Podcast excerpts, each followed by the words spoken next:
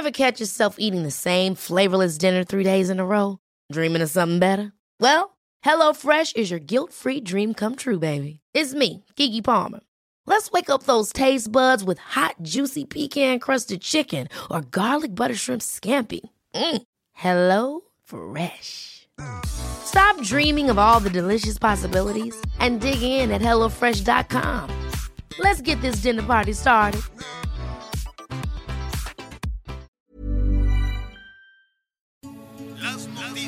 ¿Qué tal? ¿Cómo le va? Buenas tardes. Estás a punto de escuchar Yo soy Javier Alatorre. las noticias con Javier Alatorre. La vamos a pasar muy bien.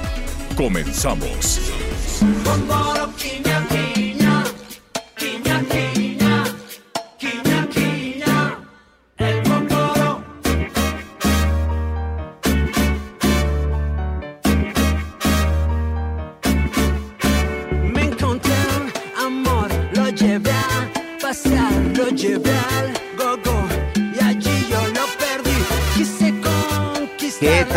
¿Qué le parece la forma en la que estamos iniciando el día de hoy? Muy buenos días, me da mucho gusto saludarlos. Soy Miguel Aquino y le doy la bienvenida y gracias por su compañía aquí en las noticias con Javier Alatorre. En unos minutos más, Anita Lomelí estará enlazándose con nosotros. Sí, seguro escuchó y conoce perfectamente la canción La Sonora Santanera, Bómboro Quiñá Quiñá. Esa, esa voz también seguramente eh, es muy conocida, es Rubén Albarrán. A Rubén Albarrán, a quien le mandamos un abrazo de Café Tacuba. Ahí, pues en estos, en estos duetos que ahora se están dando. Y es que el día de ayer, déjenme contarle, amigos, eh, seguramente para nuestros amigos en la capital del país y muchos que también nos, nos escuchan en el interior de la República, seguramente sabrán de la existencia del Salón Los Ángeles. Sí, este salón que se ubica en la colonia Guerrero, en la Ciudad de México, muy cerca, por cierto, de la Plaza de las Tres Culturas. Bueno, pues ayer celebró nada más 85 años. 85 años, sin duda de ser uno de los salones favoritos para bailar, para bailar de la música de antaño, por supuesto, música desde la, la santanera, música de Sonora, los danzones y tanta, tantas celebridades, tantas estrellas que estuvieron por ahí.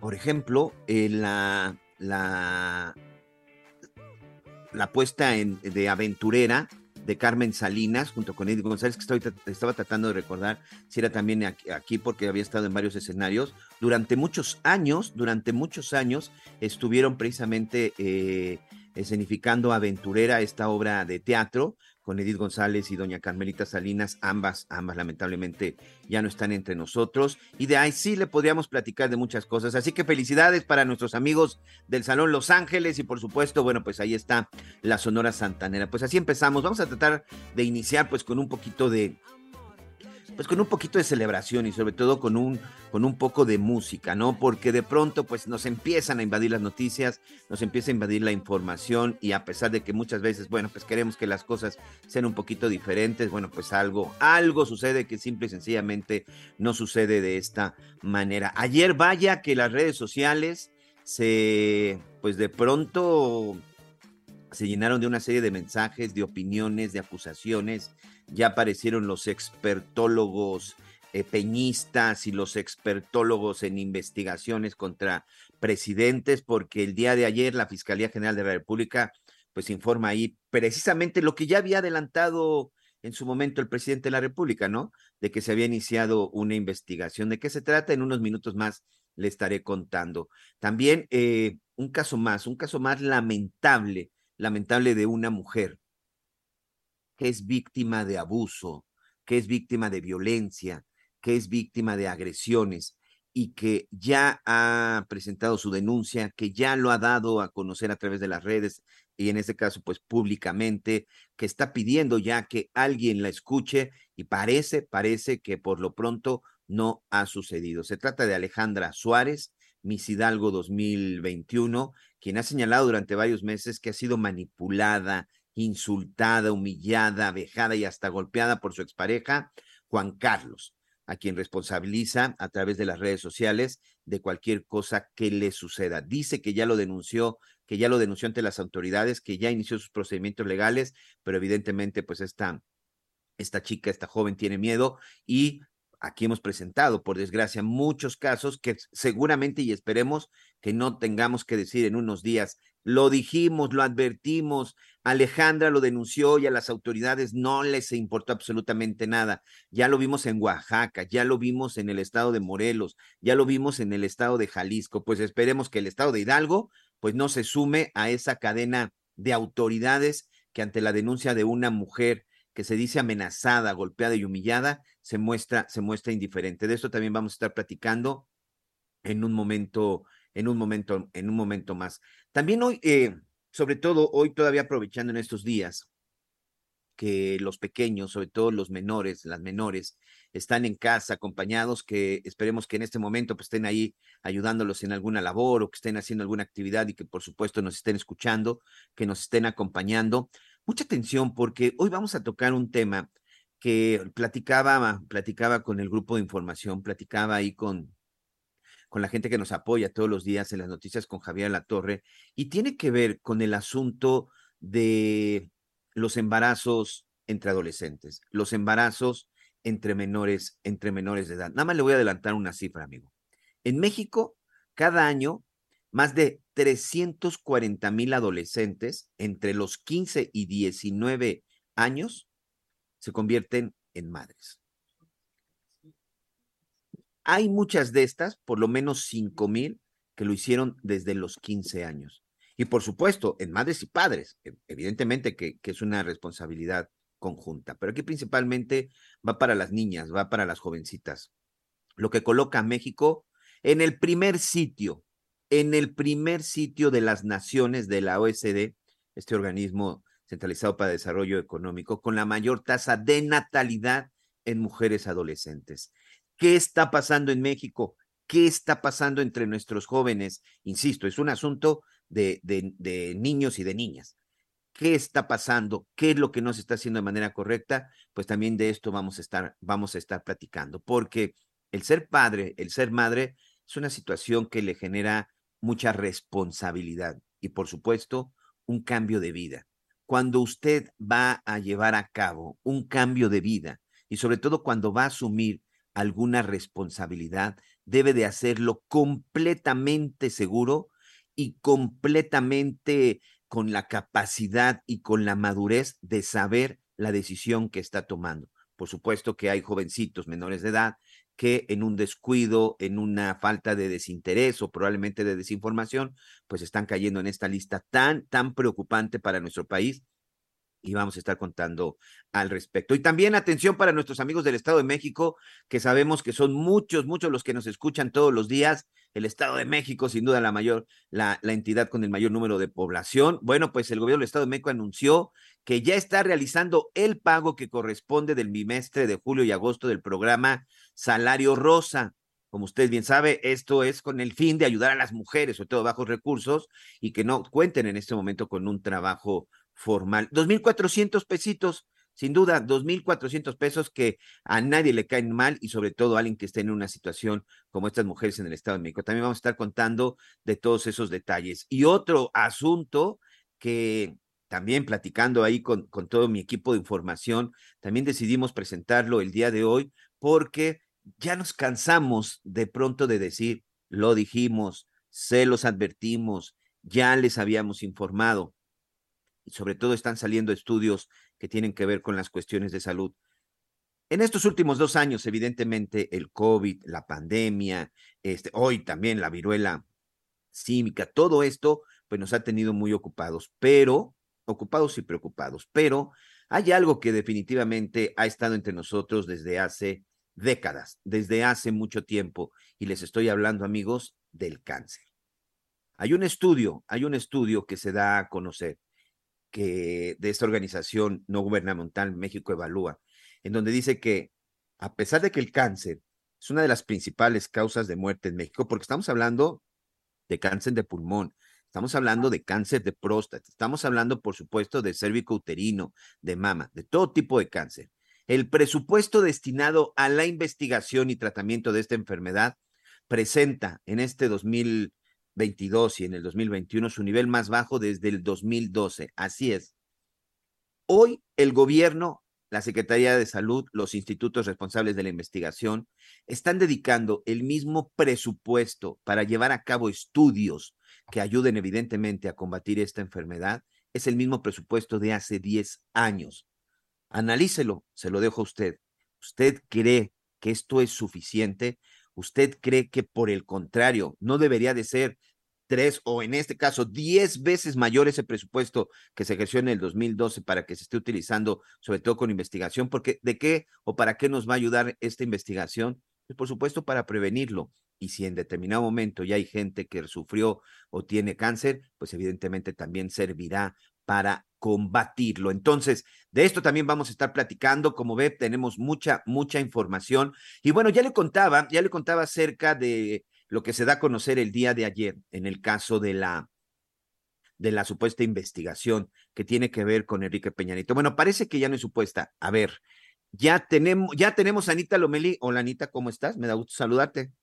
Miguelito, aquí ando muy pendiente, escuchando todo lo que vamos a tener hoy en el programa. Muy buenos días a todas y a todos. Esto, esto de Peña Nieto, sin duda que la verdad hay que, hay que, hay que hablar de ello, porque pues mucho se ha hablado de corrupción y pues por lo pronto no, no vemos claro en, en quiénes son los responsables, salvo el señor Lozoya, que a últimas fechas pues llegó a pisar la cárcel. Pero Miguel, si me permites, Hace un momentito hablabas del embarazo eh, en las jovencitas y en los jovencitos y decías que tenemos que ser responsables, pero también eh, no solo a la hora de tener un hijo, sino responsables a la hora de educarlos y hablar tanto con ellas y con ellos, Miguel, desde temprana edad, educación sexual. Ese es el problema número uno por el cual hoy tenemos ese primer lugar vergonzoso, lastimoso de niñas embarazadas en nuestro país. Como bien dijiste, estaremos hablando con eh, pues algunos expertos en la materia para ver eh, las razones porque estos estudios de tantas cifras, tantos análisis, eh, de repente parece que se quedan volando y no sirven de nada porque la situación sigue en aumento y es muy delicado lo que está pasando, Miguel, y también en pandemia lo vimos. Fueron muchas las niñas ultrajadas y que no pudieron levantar la voz. Pero me regreso contigo, por supuesto. Ya vamos a entrar en materia con el tema de las investigaciones del expresidente Peña. Sí, y sobre todo hay que tener eh, mucha, mucha atención. Yo sí me atrevería de, hacer un llamado a título muy personal, sobre todo como ciudadano, en donde yo solo le pediría algo a nuestras autoridades. Señores, no lo politicen, por favor. Si verdaderamente hay una investigación porque el presidente, el expresidente Enrique Peña Nieto, lavó dinero, cometió delitos electorales, patrimoniales, enriquecimiento ilícito y también ha realizado transferencias internacionales ilegales, porque estos son los delitos de los cuales estaría investigando y primero investigando y vamos a ver si después acusando la Procuraduría General de la República Enrique Peña Nieto. Si Peña Nieto es responsable de todos estos delitos como ciudadano, yo les diría, yo lo quiero ver en la cárcel. Y si tiene cómplices, también los quiero ver en la cárcel, porque al final todos estos, todos estos delitos que se le están imputando tienen que ver con un daño al erario público. Es decir, amigos, ese dinero con el cual supuestamente se enriqueció y esas transferencias internacionales ilegales, pues sin duda debe ser dinero que se generó o dinero que obtuvo durante su tiempo, ya sea como, digo, no sé si tú conoces mejor su historia de Enrique Peña Nieto, Anita, pero pues después de ser este eh, gobernador en el Estado de México, presidente de la República, yo no sé si el señor ha trabajado en otra cosa, es más, no sé si incluso antes de ser gobernador tuvo algún tipo de trabajo que le permitió tener la riqueza que hoy tiene. Pero lo que quiero decir es, si él es culpable de ese delito, yo lo quiero ver en la cárcel. Pero si es nada más un asunto político, si es nada más un asunto electoral, tache para todos y creo que simple sencillamente es estar haciendo un circo del cual no queremos ser partícipes. Si es culpable y tienen las pruebas contundentes, que las muestren, bueno, que se las muestren al juez para que en determinado momento se lleve a cabo una investigación cierta, correcta y justa, y si es culpable, pues me gustaría verlo tras las rejas, no sé tú qué opines. No, suscribo, suscribo en, en, el respeto al, al, debido proceso, ¿no? En el que siempre nos, parece que es más indebido proceso que debido proceso y a veces ya no sabe uno si es que eh, lo hacen a propósito para evitar llegar a donde tendría que llegar la justicia. Y digo, Enrique Peña Nieto sí es un político de una carrera larga a pesar de su juventud, pero sí estudió leyes, abogado, es este con con maestría por el Instituto Tecnológico de Estudios de Monterrey. Sí, estudió en la Universidad Panamericana. Pero ejerció, ejerció en algún momento como abogado, Anita, ¿sabes? No, no, no, no, ¿sabes qué? Desde muy joven empezó a, pues, a trabajar en el partido y sobre todo para ser legislador, más que nada. entonces, entonces estamos en una cosa que todos los trabajos que ha tenido han sido, así es. donde cobra del erario público. Y los cargos que ha tenido ha sido en donde ha manejado dinero y del erario público. Es decir, si él obtuvo un dinero fue precisamente a través de sus trabajos en el gobierno, en el partido o en el Estado, pero que todo ese dinero se generó del erario público, es decir, de tus impuestos, de los impuestos de nuestros amigos, de mis impuestos, ¿correcto? Correcto. Esto que ni qué. Bueno, pues precisamente eso es parte de la investigación y vamos a escuchar a nuestra compañera Diana Martínez, reportera del Heraldo, que ella nos habla precisamente sobre esta investigación que el día de ayer, para empezar mal, se da a conocer por una filtración y posteriormente en las redes sociales. ¿Qué tal, Anita Miguel? Los saludo con gusto. Ayer la Fiscalía General de la República informó que investiga al expresidente Enrique Peña Nieto por lavado de dinero, transferencias internacionales ilegales, enriquecimiento ilícito y delitos electorales. A través de un comunicado, la institución detalló que mantiene abiertas tres carpetas de investigación contra el exmandatario y una de estas derivó de diversas denuncias en las que está involucrada la empresa OHL, tanto en delitos electorales como patrimoniales. Incluso anunció la Fiscalía que los avances en esta última indagatoria permitirán llevar el caso ante un juez en los próximos meses, aunque no dio más detalles de este asunto. Luego de que las autoridades hacendarias presentaron diversas denuncias, se integró otra carpeta de investigación por operaciones con recursos de procedencia ilícita, conocido como lavado de dinero, así como por transferencias internacionales de forma ilegal. En este caso, según informó la Fiscalía General de la República, es necesario realizar dictámenes periciales, hacendarios y fiscales que ya se solicitaron, pues mientras mientras se obtienen pruebas indispensables para la judicialización del caso. Hay una carpeta más que es por enriquecimiento ilícito. En esta indagatoria actualmente se desahogan dictámenes fiscales y patrimoniales. Eh, recordarán que Pablo Gómez, titular de la Unidad de Inteligencia Financiera, dio a conocer el pasado 7 de julio, durante la conferencia matutina del presidente Andrés Manuel López Obrador, presuntas irregularidades financieras de Peña Nieto, informó que denunció al exmandatario ante la Fiscalía General de la República por transferencias de 26 millones de pesos. La Fiscalía señaló ayer que conforme se vayan obteniendo resultados procesales y si se pueden dar a conocer versiones públicas, esto se hará de inmediato. Hasta aquí mi reporte. Muchas gracias. Muchas gracias, Diana Martínez. Vamos a estar muy pendiente. Y pues ya lo decíamos, ¿no? El día de ayer se da a conocer esta información que vaya que generó muchas reacciones, Lomelí.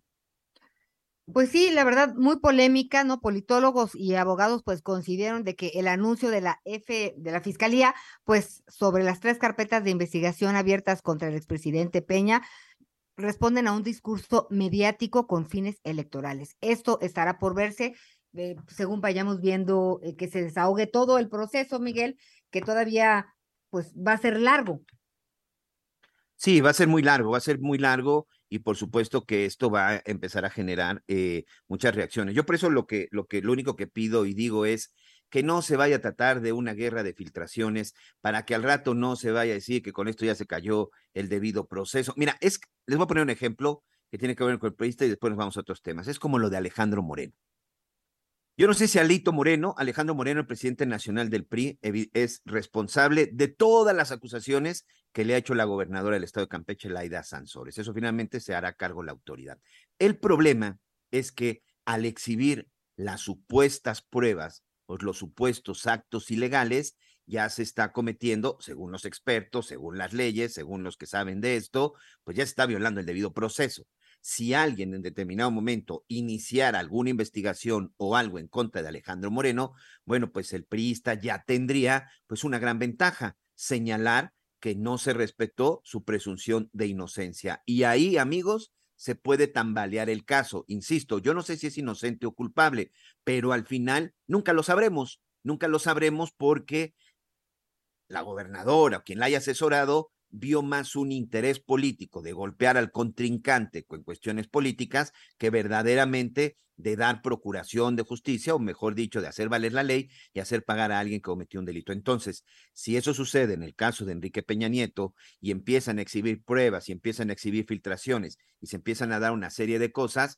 evidentemente, pues ahí el más beneficiado va a ser él. Por ejemplo, una de las cosas que ya había anunciado la UIF, recordarás el día que Pablo Gómez anunció en la conferencia del presidente Andrés Manuel López Obrador, pues dio detalles, por ejemplo, dio muchos detalles acerca acerca de cómo fueron las transferencias, eh, que tuvo transferencias el 21 de agosto del 2019, el 20 de octubre del 2021, nueve días después hizo otra, también tuvo en el 2013, fue describiendo monto por monto, monto por monto, monto por monto, que al final, bueno, periodísticamente, ahí está la cosa, pero Anita, amigos, yo no sé si en determinado momento esto vaya a ser a favor hoy de, de quien es investigado. Oye, y lo chistoso, ¿no? Es que de repente yo no sé si, este, si los priistas también de repente están ubicados o saben en dónde viven, en dónde están y qué está pasando. ¿Has leído y has visto que en el Estado de México eh, hay una tiendita, la única, en donde venden souvenirs del PRI? Y, bueno, dicen, así como Michael Jordan tiene sus tenis y pues muchos deportistas famosos pues han sacado sus marcas, ¿no? En un rincón ahí en la sede estatal del tricolor en el Estado de México, que es la más grande a nivel estatal, ahí está la única tiendita donde puedes encontrar gorras, chamarras, balones, playeras, impermeables, paraguas y distintivos con los colores del partido. Y bueno, hay unas tazas que dicen Peña Nieto, ¿no? Eh, digo que pues bueno, Peña Nieto ya ves que pues era este un, un gobernador, un presidente pues muy halagado por todas las mujeres o por la mayoría de las mujeres, entonces pues lo sacan en sus mejores voces, en sus mejores poses, ¿no? Yo me acuerdo que él, eh, a él le gustaba que en los eventos públicos hubiera como gradas para que cuando él estuviera parado atrás se viera gente. Entonces eran tres frentes de gradas, ¿no? A la derecha, a la izquierda y atrás de él la gente.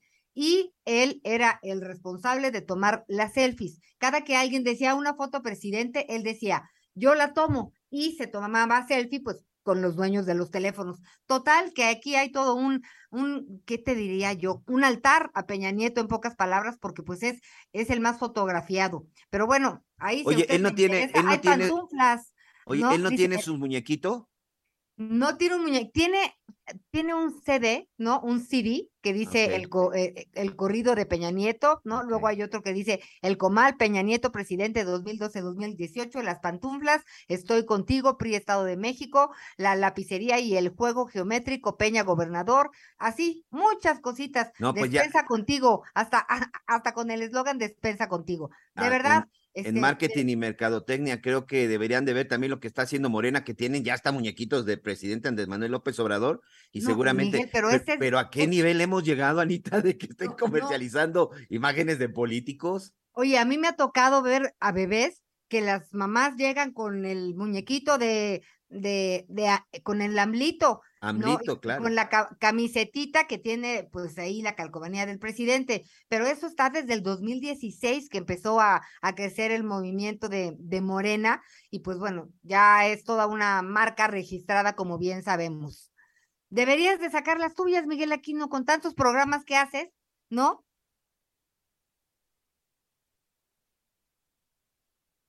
Miguelito. A ver, Miguelito. No quiero, no quiero que caiga mi imagen en un muñeco ahí en manos de alguien. Mira, está bien, está bien, perfecto. De- ¿Quién tiene ya su marca? Amlito ya es una marca registrada. Es Andrés Manuel López Obrador, ¿no? La marca registrada.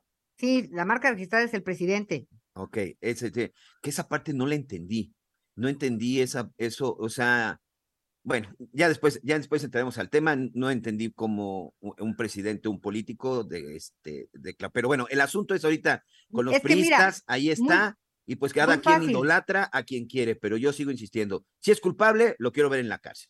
Oye, ojalá, ojalá que, que- pero que, pero que sí nos sepamos bien la historia. Esa es una. Y la otra, si te, el presidente tiene su marca registrada y su esposa también, para que pues solamente ellos puedan eh, explotarla en un momento dado y que no haya este amblitos patitos, por decir de alguna manera. Ok, o sea, ¿piensa oficializar después a Amlito? ¿El Mira, pues digo, ya lo venden por todos lados, yo me imagino que ese es el oficial. Bueno, vamos a ¿qué te parece si hacemos una investigación? A ver de qué se trata, pero por lo pronto, bueno. Te voy a regalar uno. Está muy bien. Vamos a estar revisando. Mejor vamos a hacer una pausa. Regresamos. bombora.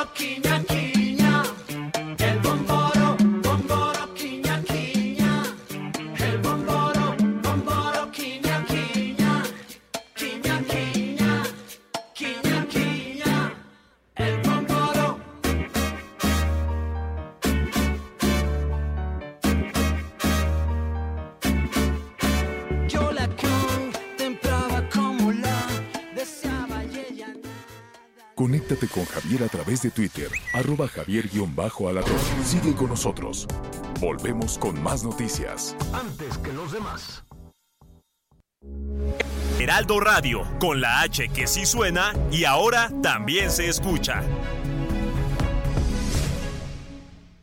Todavía hay más información. Continuamos. Todo lo necesario para la fabricación de muebles y la industria de la madera lo encuentras en Tecnomueble Internacional. Conecta con más de 150 proveedores líderes con la mejor oferta en maquinaria, maderas, tableros, herrajes y mucho más. La cita es del 17 al 20 de agosto en Expo Guadalajara. Regístrate en www.expomuebleinternacional.com.mx y redescubre Expo Mueble Internacional. Las noticias en resumen.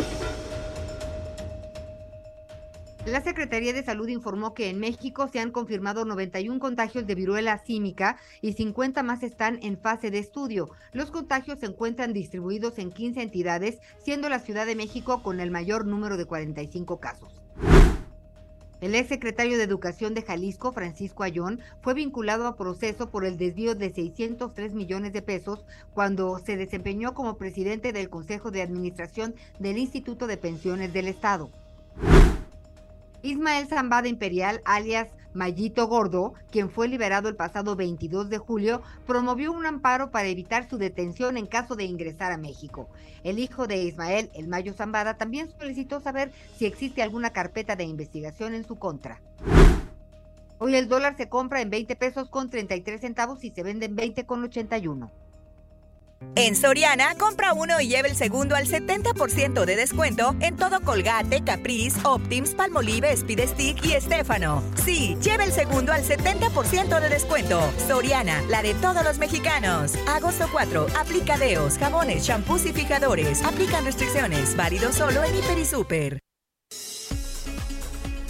Muy bien, estamos de regreso. Muchas gracias, Anita. Ahorita que te escuchaba que decías lo del hijo del Mayo Zambada, eh, fíjense que de los trabajos que estoy haciendo acá en Bogotá, en donde he tenido la oportunidad de entrevistar a pues muchos, muchos personajes involucrados, sobre todo con el mundo del narcotráfico, autoridades, guerrilleros, exguerrilleros, incluso algunos eh, personajes que formaron parte del cártel de Medellín, del cártel de Cali.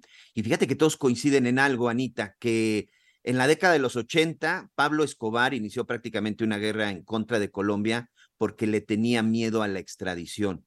Si Pablo Escobar hoy viviera y se diera cuenta que la extradición para en muchos casos es como Disneylandia para muchos narcotraficantes, pues sería el personaje más feliz. ¿Por qué lo digo? Narcotraficante que llega a Estados Unidos, mexicano o colombiano, llegan a un arreglo, llegan a un acuerdo, pudieron haber trasladado y comercializado toneladas de cocaína, pero dicen, y, ya presentaré la, historia del médico Carlos Ramón Zapata, un, ex integrante del cártel de Cali, que él reconoce que pasó mucha droga, pero después de haber aceptado un delito menor, solo estuvo cinco años en la cárcel y hoy es un reconocido abogado en Bogotá, Colombia, y platiqué con él y ya de esto les voy a estar. Pero es increíble, de repente los Estados Unidos que hacen mucho, mucho alarde de, de las detenciones, al final terminan negociando con todos ellos y los terminan liberando. Pero bueno, vamos rápidamente al estado, al estado de Zacatecas. El día de ayer, a través de las redes sociales, Movimiento Ciudadano, pues daba, una, daba un anuncio que provocó que pues varios reporteros levantáramos el teléfono y preguntáramos qué era lo que sucedía. ¿Te acuerdas de Yuahui? el niño, Claro. el niño ¿cómo Huichol de, de Movimiento Naranja, La, ¿no? De la, canción la. de Movimiento. Naranja. Así es, de Movimiento Ciudadano. Bueno, pues de acuerdo con Movimiento Ciudadano, el día de ayer desapareció su padre, el papá de este niño que se hizo tan famoso. Desapareció desde, desde el lunes 1 de agosto en Valparaíso, Zacatecas, alrededor de las 3 de la tarde. Ya se interpuso la denuncia. Hay ya una ficha de búsqueda para tratar de localizar al señor. ¿De qué se trata? ¿Qué fue lo que sucedió? Yo le quiero, yo le quiero agradecer este, a, mi, a mis compañeros corresponsales, Estefanía Herrera en esta ocasión, que nos tiene más, más información. Ah, Sabemos, sabemos, Estefanía, que todos, que todos los días, por desgracia, en este país hay personas desaparecidas, pero ayer, pues este caso, pues causó relevancia, sobre todo por tratarse del padre de este, bueno, ya no, ya no tan pequeño, del joven Yuagüí. ¿Cómo estás? Bienvenida. Ana María Miguel, pues buenas eh, tardes y pues así es, como lo mencionas, pues el Mo- Movimiento Ciudadano pues informó que desde el primero de agosto pues desapareció este músico Josué López eh, Robles, quien es padre de Yahweh, el niño Wirrárica que pues protagonista este jingle que ya comentaban de Movimiento eh, Ciudadano, el Movimiento Naranja. Este hombre fue visto por última vez en Valparaíso, Zacatecas, pues una zona en donde pues la violencia ha recrudecido desde el año pasado y pues bueno, José López pues es un Wirrárica de 51 años. Él es originario de la Sierra de Jalisco, en los límites de Zacatecas, y es conocido por ser el creador de la canción Cucinela y del grupo El Venado Azul. Después se, dio a conocer más él cuando sale su hijo Yahweh, quien se hizo viral por la participación de este spot en interpretación de Movimiento Naranja antes de las elecciones del 2018. Y pues bueno, este, según eh, después de esta denuncia que hizo Movimiento Ciudadano, la Fiscalía General de Justicia del Estado de Zacatecas pues emitió ya una ficha de búsqueda pues en la que especifica eh, cuándo desapareció el hombre que vestía una playera verde con manga larga, un pantalón de mezclilla negro y guaraches de color blanco y verde. Y pues bueno, para esto la dirigencia nacional, como ustedes ya lo mencionaron, y aquí mismo en Zacatecas lo replicó la dirigencia estatal, pues se pronunciaron a través de este comunicado en donde detallan que José López fue visto por última vez a las 15 horas de este lunes. En el partido eh, aseguró que ya interpuso una denuncia correspondiente y se contactó con las autoridades estatales y federales para pedir estas medidas de protección para su familia. Pues también aseguraron en este, en este comunicado aseguran que ellos ya tienen contacto con la familia de Yahweh y con el propio Yahweh, este joven ya eh, que pues ha sido muy conocido.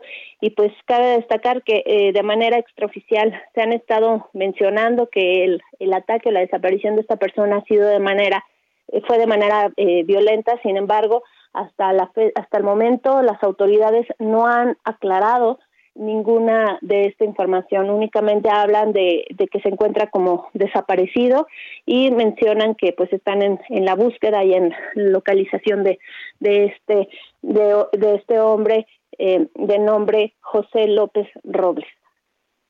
Ok, es muy importante esta última parte y perdón que sea reiterativo. Entonces, para las autoridades es una desaparición, no secuestro, porque pareciera lo mismo, pero no es así. Se trata de una desaparición, este, Estefanía. Pues hasta el momento, según lo que nos han señalado, es que pues están en la investigación, eh, no han dado más, más detalles, únicamente está con esta cédula de búsqueda como de desaparecido, este, en donde está, están como, está como tal, esta cédula oficial en donde se oficializa esta desaparición o esta no localización de, de esta persona, de José López Robles. Muy bien, bueno, pues ahí está Estefanía Herrera, nuestra compañera corresponsal de Heraldo Radio en Zacatecas. Vamos a estar muy pendientes y si hay información, bueno, pues ya la estaremos dando a conocer. Muchas gracias. Gracias a ustedes, buenas tardes. Y bueno, ¿qué les parece si también rápidamente acompáñenme? Vamos a escuchar a nuestra compañera Mónica Reyes. Nos tiene información muy importante. Adelante, Mónica. Muchas gracias al espacio de Javier Alatorre. Y amigos, les voy a platicar que si ustedes quieren evitar largas filas y trámites engorrosos, nuestros amigos de Actívate cuentan con la solución para que puedan recibir una pensión justa.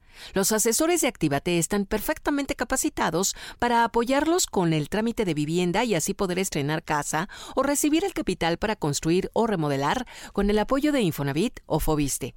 En Actívate también pueden apoyar si por alguna circunstancia perdiste tu empleo o requieres obtener la ayuda por desempleo de tu Afore, o bien recibir apoyo para activar o reactivar tu negocio. Contacta hoy mismo a nuestros amigos de Actívate. Comunícate a los teléfonos 5526 76 94 10 y 5526 76 91 29. Con gusto los atenderán. Regreso con ustedes a las noticias con Javier Alatorre. Gracias, gracias, Mónica. Bueno, pues este seguimos con, con información, con información importante. Ahora vamos al estado de, de Veracruz, donde ayer fue detenida esta mujer, Yesenia Ivonne N., presunta responsable del homicidio de siete integrantes de una familia. Entre ellos un menor de edad. Esto ocurrió el pasado 3 de julio en Boca del Río, Veracruz y Yesenia fue detenida en Ciudad Lerdo, en Durango. Pero vamos contigo, Juan David Castilla, corresponsal de Heraldo Radio en Veracruz, quien nos tiene el reporte completo. Hola, ¿qué tal? Muy buenos días, Ana María Miguel. Los, los, saludo con mucho gusto desde el estado de Veracruz, Ana María Miguel. En, en efecto, esto fue confirmado por la Fiscalía General del Estado de Veracruz. Eh, dice que elementos de la Policía Ministerial de esta entidad fueron quienes detuvieron a Yesenia en Ciudad Lerdo, estado de Durango, por su presunta responsabilidad en el delito de homicidio doloso calificado en agravio de siete personas, tres mujeres y cuatro hombres, entre ellos un menor de edad de 15 años. Cabe recordar que, como bien lo decía Ana María, estos hechos ocurrieron la noche del pasado 3 de julio, esto en un domicilio ubicado sobre la calle Úrsulo Galván, esquina Covarrubias, de la colonia Primero de Mayo en el municipio de del Río, que se encuentra prácticamente pegado al puerto de Veracruz. Eh, la presunta autora intelectual de este multihomicidio fue trasladada por carretera a las instalaciones de la Policía Ministerial en el puerto de Veracruz y se prevé que en las próximas horas sea presentada ante un juez del distrito de Veracruz para definir su situación jurídica, esto dentro del proceso penal 679 diagonal 2022. Decirles que las siete personas fueron asesinadas a balazos mientras dormían y eran todas originarias de Lerdo, estado de Durango. Esa noche, Yesenia y sus dos hijos se encontraban en ese sitio, presuntamente se resguardaron y no fueron vistos por los asesinos, por lo que resultaron ilesos.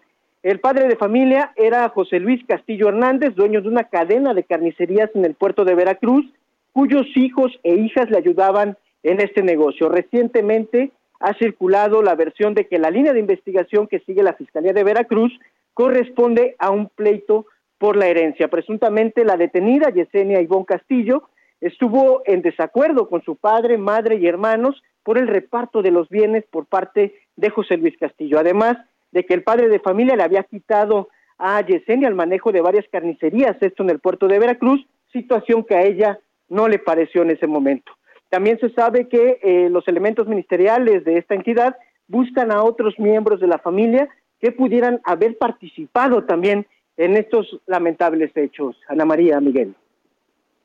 Oye, eh, pues la verdad, Juan David Castilla, te escucho y me cuesta trabajo creer que, este, que pues este, este asesinato realmente eh, todo, todo parece que queda en familia, ¿no? Hasta dónde puede llegar eh, el rencor por, pues por el dinero. Eh, desconocemos muchas, muchas cuestiones de esta familia, por supuesto, pero para que pues Yesenia haya agarrado una pistola y asesinado a siete, a siete familiares de ella, ¿verdad? Mira, pues eh, todavía no se da a conocer mucho acerca de la investigación por la misma secrecía. Lo que se está circulando en este momento es que ella contrató a asesinos especialistas en este tema, porque recordar que es, en esa masacre utilizaron hasta pistolas con silenciadores, las personas estaban dormidas, las víctimas estaban dormidas, vimos eh, imágenes dolorosas, ¿no? Estaban acostados en sus camas y tenían el tiro de gracia, ¿no? Eh, eh, lo que se sabe hasta este momento es que ella pudo haber contratado a algunos especialistas para que acabaran con la vida de sus familiares y ella poder quedarse con la herencia como lo había planeado desde el principio. Sin embargo, pues sigue la investigación. Anteriormente sí recordar que había tres líneas de investigación por parte de la Fiscalía General del Estado, se fueron desechando, una de ellas era el cobro de piso, ¿no? Es una práctica que se ha dado pues de manera muy constante en la zona conurbada Veracruz Boca del Río, en la zona de Jalapa y principalmente en la zona sur en Coatzacoalcos, donde pues los empresarios están temerosos todos los días por la situación de inseguridad que se vive. Sin embargo, en este momento la Fiscalía General del Estado de Veracruz está confirmando que se trata de un asunto meramente familiar. Y pues más adelante, en las próximas horas, ya será presentada Yesenia ante el juez de control donde se va a definir su situación jurídica. Ana María Miguel. Bueno, pues te agradezco tu reporte muy, muy completo, Juan David Castilla, corresponsal del Heraldo Radio en Veracruz, y seguiremos contigo para, pues, para ver en qué termina toda esta tragedia. Gracias. Excelente día, un abrazo. Ay, Miguel, qué Pues ahí- horrible situación. Pues ahí están, y sobre todo que, bueno, de que se le acusa de ser de la, la autora intelectual, pero de qué forma lo preparó todo, que ella estuvo en el lugar de los hechos, como lo, como lo escuchamos. Ella estuvo en el lugar de los hechos. Evidentemente, la gente que contrató, pues sabían que ella no la podían tocar, porque cuando llegaron las autoridades después del reporte de esta masacre, ella supuestamente estaba por ahí escondida con una crisis nerviosa porque por lo que había por lo que había sucedido. Pero vamos a estar muy pendientes. Oye, Anita, ya que estamos en temas de Veracruz, vaya situación la que se generó el día de ayer en la en el Congreso del Estado Jarocho. Un saludo para todos nuestros amigos en el estado de Veracruz, porque pues el día de ayer una de las discusiones y uno de los temas que se estuvieron revisando en el Congreso del Estado de Veracruz es si la actual secretaria de Energía, Rocío Nale, podía ser o no candidata a gobernadora al Estado de Veracruz. Ustedes preguntarán, bueno, pues ¿qué tiene de malo? O sea, si finalmente quiere contender por el cargo, pues muchos lo han hecho, ¿no? Ahí está el caso de Durazo, que era secretario de Seguridad y se fue, y que sin duda no sería la primera ni la última,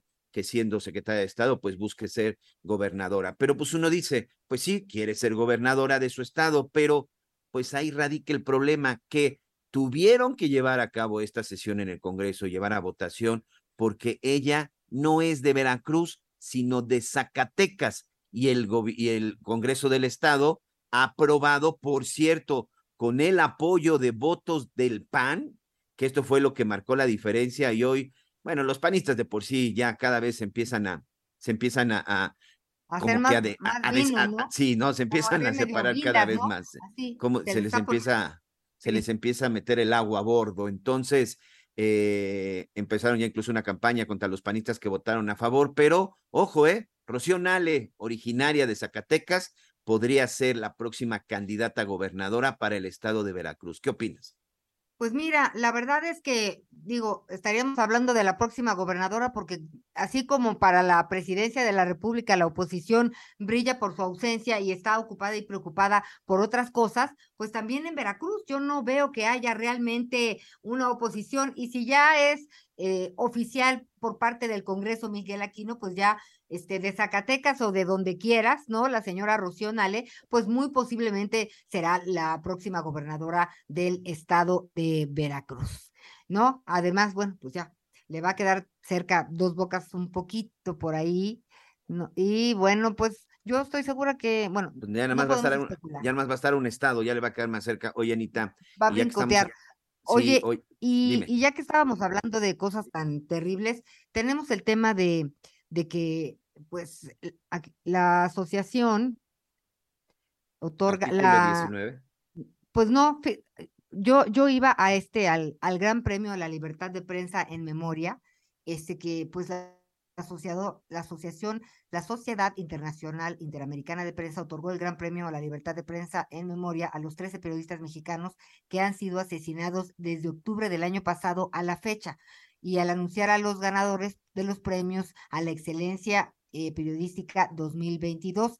Y pues bueno, la verdad es que es muy triste que a estos compañeros, ¿no? Que a muchos tuvimos la oportunidad de conocer, eh, pues en, en memoria se les haga un reconocimiento, ¿no? Es, digo, e- entiendo que es un reconocimiento, pero sí da, por supuesto, tristeza y mucho coraje. Si te parece, antes de, de hablar de lo que sigue, que es otro compañero caído más, recordemos los nombres de estos compañeros, Sheila, Joana García, Yesenia Mollinedo, Luis Enrique Ramírez, Armando Linares, Juan Carlos Muñiz, Jorge Camero, Heber López Vázquez, Roberto Toledo, Lourdes Maldonado, Margarito Martínez, José Luis Gamboa, Alfredo Cardoso y Freddy López Arevalo.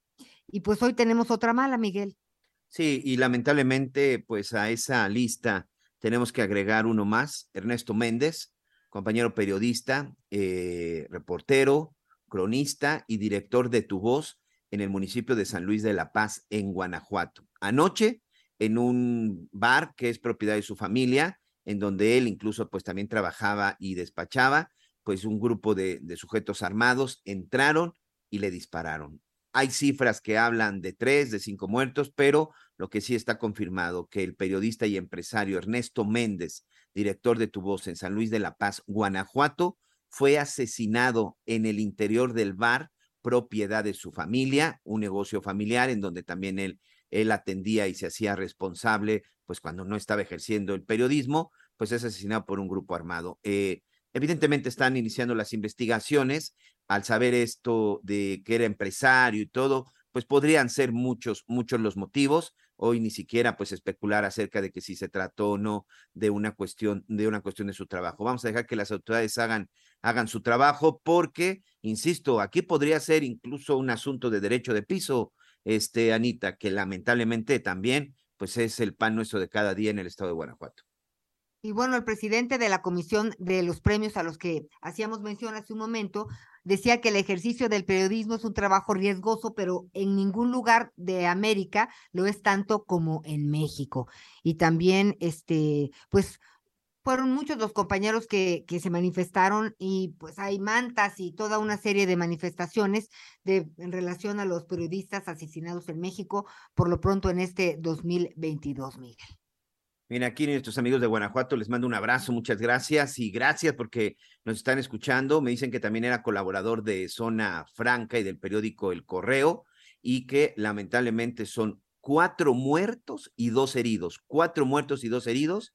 Entre estos está, insisto, Ernesto Méndez Dicen que sí, que, que, llegaron y que rafaguearon el bar y sobre todo la gente que se encontraba en ese momento y Ernesto estaba en ese momento porque, insisto, se trata de un negocio familiar y en él, en él estaba trabajando. Esto fue en la colonia Cerro Prieto. Muchas gracias, muchas gracias a nuestros amigos del estado de Guanajuato que nos están mandando esta información, pero Cuatro muertos, dos heridos en un ataque más en el estado de Guanajuato. Guanajuato que por desgracia se encuentra en el primer lugar de homicidios dolosos primer lugar de homicidios dolosos, el estado de Guanajuato es la entidad en donde más gente asesinan todos los días, eh, pues prácticamente en, de todos los rincones del país, Anita.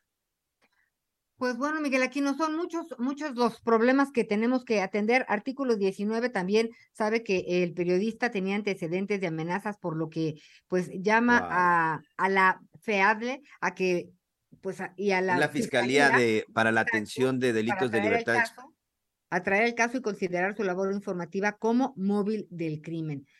Esta, esta FEATLE que dices es la Fiscalía Especializada en la Atención de Delitos contra la Libertad de Expresión. Antes, y, en el gremio solo, solo, la conocíamos como la Fiscalía para Investigar Delitos contra Periodistas, que Anita, durante todo el tiempo que yo eh, estuve cubriendo Procuraduría General de la República, cuando nació, cuando nació esta Fiscalía, esta Fiscalía en la Defensa de los Periodistas, desde mi punto de vista, nos han quedado a deber. a deber. Deben de tener una carpeta llena de denuncias, de amenazas y de tantas cosas en contra de los periodistas y no se resuelve nada. Y si no, vamos a preguntarle a Lidia Cacho.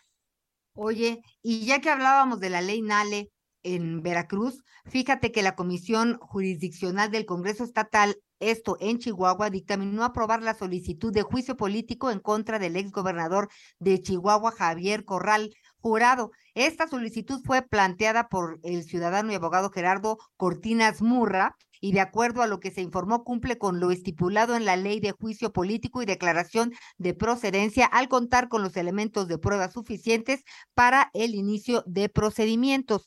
Y bueno, pues eh, supuestamente eh, la comisión jurisdiccional del Congreso notificará al exgobernador quien deberá contestar este esto, este escrito en los próximos 10 días, Miguel. Que, ¿Cómo ves? Que ahí sí me perdí, este, ahí sí me perdí un poco y ahí eh, ayúdenme, amigos, ahí sí me declaro ignorante y neófito. ¿Por qué juicio de procedencia si ya ni siquiera es gobernador? Pues así lo dijo la Comisión Jurisdiccional del Congreso Estatal. Así que habría que preguntarle a estos distinguidos este, eruditos, ¿no? Porque, a ver, déjame checar, el 31 de mayo fue presentado a, al Poder Legislativo la petición Entonces, de juicio No, no sé por qué tendría que ser eso. A ver si por ahí tenemos algún amigo abogado experto en estas situaciones de juicio de procedencia. Este de juicio de procedencia, lo que está explicando Anita, amigo, simple sencillamente que se le tiene que quitar el fuero para iniciarle un juicio político y retirarlo del cargo. Pero pues se supone que Corral ya no es gobernador en el estado de Chihuahua. Así cuando vi la información, sinceramente, no, me perdí. Insisto, discúlpeme, soy un ignorante en cuanto al juicio de procedencia y no, sé qué Rocío Nale puede ser gobernadora de Veracruz, aunque sea Zacatecana, ya, esto ya es por ley. Y ahora este exgobernador que no tiene fuero, pues quieren quitarle el fuero para llevarlo a juicio. Estamos muy bien, Miguel Aquino. Tú. Y un, oye, y un secretario de gobernación que no confía en las mujeres ah, de, en las madres de desaparecidos. ahorita sí comemos ahorita que regresemos después de la pausa. Cuando me miro, yo temblando lo miré. Cuando se acercó, yo sin habla me quedé. Salga de la cama, enseguida me ordenó. Yo lo obedecí y verán lo que pasó. ¿Qué es lo que pasó? Que se desmayó. Conéctate con Miguel Aquino a través de Twitter, arroba Miguel Aquino. Toda la información antes que los demás. Ya volvemos.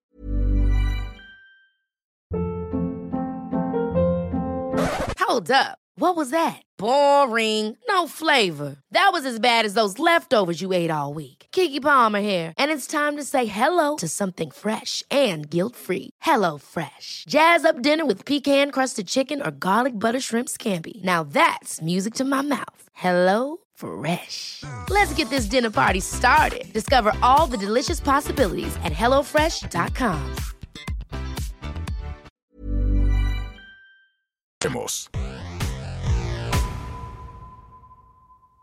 Todavía hay más información.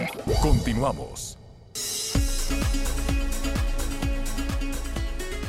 Pues bueno, ya estamos de regreso aquí en las noticias con Javier Alatorre y hay un tema que hemos tocado con cierta frecuencia en este programa, eh, porque sin lugar a dudas es una tragedia. Eh, por ejemplo, en mayo en mayo de este año, México llegó a las más de 100 mil personas desaparecidas, de acuerdo con los datos recabados por la Comisión Nacional de Búsqueda en el Registro Nacional de Personas Desaparecidas y No Localizadas. En un contexto en el que varios mecanismos previstos por la ley general en la materia no se han puesto en marcha y mientras instancias internacionales señalan la prevalencia de la impunidad en torno al tema. En este contexto, mi querido Miguel Aquino, ayer varias madres de distintos colectivos de personas desaparecidas se estaban manifestando a las afueras de la Secretaría de Gobernación. Así es, Anita, la Secretaría de Gobernación, ubicada en las calles de Bucareli y General Prim. Recordemos que en la presente administración, desde que llegó esta administración del presidente Andrés Manuel López Obrador, las vallas que rodeaban para nuestros amigos que viven en esa zona. Las vallas que rodeaban esta zona de la Secretaría de Gobernación desaparecieron, fueron retiradas, porque pues eran constantes las protestas, constantes las manifestaciones, que por cierto, un día también vamos a hablar al respecto, provocó el cierre y la caída de cientos de negocios en ese, en ese lugar. Pero bueno, ayer sí pudieron llegar prácticamente hasta la puerta, hasta la entrada, mejor dicho, del estacionamiento de la Secretaría de Gobernación. Estaban manifestándose ahí porque hoy sí se puede. Y sí, estas madres estaban ahí pidiendo una audiencia con el secretario de Gobernación, Adán Augusto. Y él no la recibió en el interior, salió, que en el principio no dijo, ah, mira, salió, salió personalmente a atenderlos. Qué bien, qué bien. Y ahí, ahí se dio un intercambio de, de palabras, un intercambio ahí de peticiones pero también de acusaciones. Escuchemos lo que sucedió precisamente con una de estas madres que le pedía a Dan Augusto ayuda y que por favor las recibiera para que las apoyaran en esta búsqueda de sus seres queridos, específicamente esta señora en busca de su hijo. Escuchemos lo que sucedió. Nosotras, como mujeres este, mexicanas, le solicitamos de verdad que nos reciba, que platiquemos. Ya, ya estoy platicando con ustedes. Pero queremos un documento firmado y sellado, ¿no? Yo le voy, a ver señora. ¿Usted confía en mí? La verdad yo no confío en Bueno, pues yo tampoco confío en usted.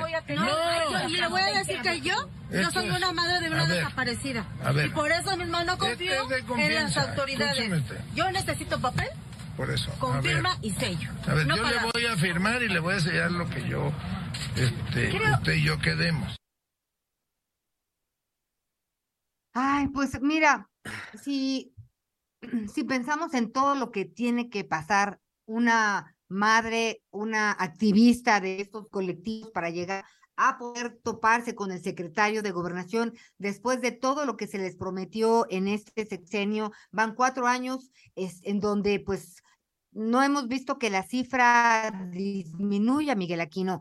Y yo creo que si sale el secretario de gobernación a dar la cara, pues entonces tiene que tener eh, la actitud que corresponde, ¿no? Escuchar y ser empático. Si evidentemente la señora lleva no sé cuántos años buscando a un familiar, ayudando a encontrar a alguien, apoyando a su familia, pues yo creo que ya no confía en nadie. Eso puedo entenderlo, pero me parece que es insensible y, e irrespetuosa la respuesta del secretario de gobernación, ¿no? El funcionario, el poderoso, ¿verdad? Ahora sí que les falló ahí todo lo que tanto predican en cuanto a la sencillez y, estar del lado del pueblo. Sí, sí, sin duda, sin duda fue una declaración muy lamentable, que yo la veo más reaccionaria que verdaderamente con un fondo, ¿no? esa parte de que confían en mí, no, no confío, no confiamos en usted, ah, pues yo tampoco confío. Sí, creo que se, fue una declaración precipitada, por supuesto no la voy a justificar porque tenía que ser más empático y sobre todo ser más sensible. Anita, ese es el riesgo, ¿sí? Ahí espero que haya dado un manotazo el secretario de gobernación con su gente de prensa, con sus asesores. Ese es el riesgo de agarrar y de exponer al titular de la Secretaría de Gobernación. Era más fácil haber entablado una reunión, una mesa de diálogo y, además recibir como tiene que recibir a un ciudadano. Que no se nos olvide, los secretarios de Estado, incluido el presidente de la República, trabajan para la ciudadanía. Sus sueldos salen de gente como la que ayer le fue a reclamar, de la gente en la que no confía el secretario de Gobernación, de ahí sale su sueldo. Creo que se equivocaron. Creo, insisto, debió de haber dado un manotazo yo no sé si eh, fue una decisión propia o alguien le dijo, pues salga, secretario, para la foto. Y como es una de las corcholatas importantes, pues se va a ver bien bonita la foto, entendiendo usted a la gente. Y pues como dicen en mi pueblo, le salió el tiro por la culata. Pero fíjate que más allá de una cuestión de su gente de prensa, si él decide salir, ¿no? Que ya bastantes grandecitos son las y los corcholatos, este, a mí me parece muy importante que sí salga y diga, a ver, a ver, ¿qué está pasando? Si hay tantos mecanismos para orientar eh, la búsqueda de personas desaparecidas y no jala, pues bueno, a ver, salir y, hablar con las personas me parece importantísimo. y Es, ese es su trabajo, o sea, eso debiera decir, pues, debiera ser el común denominador. Lo que no, puede ser posible es que es que salga y no se aguante. No, la señora tiene razón en no confiar en nadie. No sé quién sea ni la conozco y sí me parece que quienes buscan a sus hijos son las familias de los desaparecidos, más que las autoridades. Y el secretario de gobernación tendría que haberse llevado a ese grupo a una oficina a ver cuáles son los problemas exactamente a qué se refieren o en dónde están estancados y no contestar ni reaccionario ni nada. No, señor, no, puede tener esos deslices en ningún contexto. Si querían la foto de cercanía con la gente para las campañas que ya traen de las famosas corcholatas para la presidencia de la República, se equivocaron, no les salió bien. Y perdón, Anita, difiero. Un secretario de gobernación, un secretario de Estado no puede atender a un grupo de mujeres que están buscando a sus hijos desaparecidos, que no saben si hoy están vivos o muertos, y creo que eso debe ser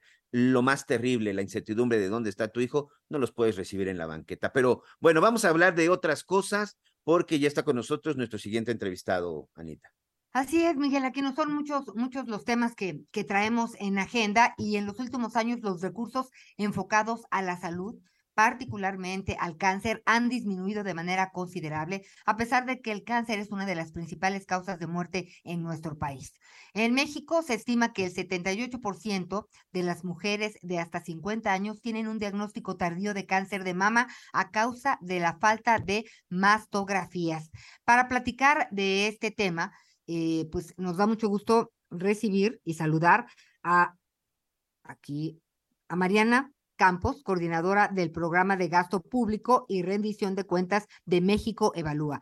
¿Cómo estás, Mariana? Gracias por estar con nosotros. Sí, muy buenas tardes, Ana, María. Me da muchísimo gusto saludarlos y pues que nos eh, permitan este espacio para hablar de un tema tan relevante.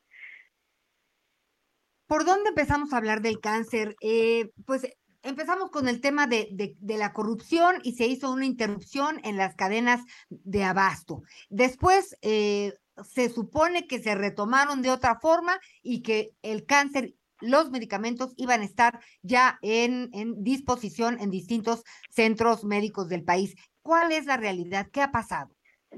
Bueno, primero que nada, es importante retomar el tema de la consulta, porque yo creo que eso explica mucho.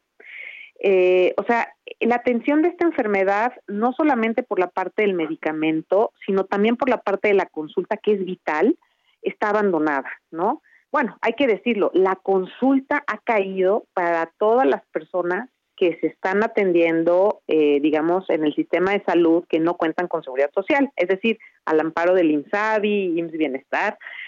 Eh, esto, esta falta de atención ha afectado tremendamente, pues, a las personas con enfermedades crónico-degenerativas, dentro de las cuales preocupa tremendamente el cáncer, ¿no? Eh, para que tú más o menos te des eh, una idea, pues identificó que la atención de la enfermedad eh, en 2021 se otorgaron 233 mil 33 mil consultas para este fin, pero eso es menos de la mitad de las que se otorgaron, por ejemplo, en 2016, ¿no? Entonces, la atención al cáncer ha caído desde 2017 y se nos ha, digamos, eh, afectado o se nos ha empeorado esa tendencia eh, en 2022. Al primer trimestre de, este año, pues la verdad no se observó una, una gran recuperación y aún está muy lejos de estar en los mejores niveles que observamos en 2016 y 2017, ¿no? O sea, entonces Oye, Mariana, creo que ah, lo que sucede es que no hay diagnóstico oportuno, por lo tanto, si también no vas a la consulta, no tienes medicamento. Eh, y te tengo una duda y permíteme que te interrumpa. Cuando tú hablas de consulta, entiendo que tiene que ver con el diagnóstico, pero entonces, ¿qué pasa? Las personas no están acudiendo a su consulta, a su revisión, o no hay consultas para este tipo de, de personas. Yo creo que es que no hay consultas, ¿no? Porque se ve que es a, nivel sistémico, o sea, no, no, no habría una razón por la cual los pacientes no quieran atenderse. Y la consulta obviamente afecta el diagnóstico, pero también el seguimiento, ¿no? La atención al cáncer implica un seguimiento de por lo menos 10 años. Una vez que una persona es diagnosticada y se le da tratamiento, tiene que tener una eh, valoración y un seguimiento durante por lo menos 10 años en varios tipos de cáncer. Entonces creo que, eh, pues imagínate cómo se está no solamente afectando el que no se diagnostiquen personas que ahorita lo pueden tener, sino que además algunos han interrumpido el seguimiento. Eh, vemos que también eh, hay asociada una caída en el, en el presupuesto, nada más pues el Instituto Nacional de Cancerología eh, pues eh, ha presentado un gasto 37% menor en este año que el de 2021, ¿no? Y ese es su peor nivel de gasto desde 2010. Entonces, eh, sí, sí nos preocupa muchísimo ver el abandono y que no es nada más de una sola institución, ¿no? También el Centro Nacional de Equidad de Género y Salud Reproductiva eh, busca prevenir el cáncer de la mujer y registra un gasto pues 86% por debajo de 2021 en este año. Entonces sí, sí estamos viendo eh, un gasto obviamente recortado y estamos viendo eh, indicadores operativos como el de la consulta que también están eh, caídos en relación al pasado. Oye, Mariana, eh, traíamos un problema de salud antes de la pandemia en el sistema de salud. Eh, caímos en la pandemia y eso también alentó o desalentó a muchas personas a que siguieran adelante con sus tratamientos. Y después de la pandemia, ahora con todas estas cifras que, que nos mencionas y, y, pues que queda claro que pues es un problema muy grave y muy serio porque si tuviéramos ese diagnóstico eh, a tiempo, pues se podrían salvar vidas con todo este análisis y estas reflexiones de y rendición de cuentas de México evalúa, ¿hay forma de acercarse a las autoridades para decirles, oigan, nosotros hicimos este análisis y este estudio es muy revelador y hay que, eh, pues, ojalá lo considérenlo porque les ayudará en el presupuesto para este año en cuanto al, a lo que se requiere en el sistema de salud, hablando de la atención a las personas eh, que sufren o padecen cáncer. ¿Hay forma de hacer esto? Pues sí, ahorita estamos trabajando con organizaciones de pacientes que pues están viviendo obviamente en carne y hueso esta situación, este, este abandono a la atención de la enfermedad y al financiamiento de esta enfermedad. Y eh, estamos trabajando con estas organizaciones. Nosotros queremos obviamente respetar eh, lo que los pacientes están viviendo. Los apoyamos con nuestros análisis eh, pero las autoridades a quienes podrían tener injerencia directa en, en, cuanto al presupuesto, en cuanto al, al, al dinero que se requiere También estamos teniendo un diálogo. Ah, Nos sí, presentamos en el Senado ah, en, el, en este mismo, no, en el mes pasado, en julio, estuvimos presentes en el Senado presentando esta información. Estuvieron ahí muchos senadores de todos los partidos muy interesados en el tema. Esperemos que eh, esto reditúe más allá de un foro y que eh, se pongan cartas en el asunto. Nosotros en lo personal lo que vemos es que la transición al INSABI eh, fue eh, algo que eh, pues contribuyó en la caída de la atención, también la reforma que se hizo al fondo, eh, lo que antes era el fondo de gastos catastróficos, que ahora es el FONSAVI, también ha generado problemas en el financiamiento de esta enfermedad y creemos que se tiene que retomar el tema para no solamente tener eh, quizás algo parecido a lo que había anteriormente con el Fondo de Gastos Catastróficos, sino algo mucho mejor, un fondo eh, que realmente eh, tenga la potencia para eh, financiar un diagnóstico oportuno, eh, un fondo que pueda eh, recibir recursos eh, donativos internacionales, es decir, además de fondos, obviamente, del presupuesto, ¿no? Y que Bien. sea un fondo que además, pues, sirva para financiar innovación, prevención. Entonces, creo que sí tenemos que hablar de este tema. Yo espero que en este tema las autoridades se quiten un poco la cachucha política y surja eh, un espíritu mucho más humano, eh, siendo que, pues, es una de las causas de muerte más importantes en nuestro país y que hay una expectativa de que con el envejecimiento de la población, pues los casos van a aumentar Claro. en un 50% de aquí a 2025. Entonces va a ser importantísimo. que eh, sean- digo, pues que den un giro en ese sentido.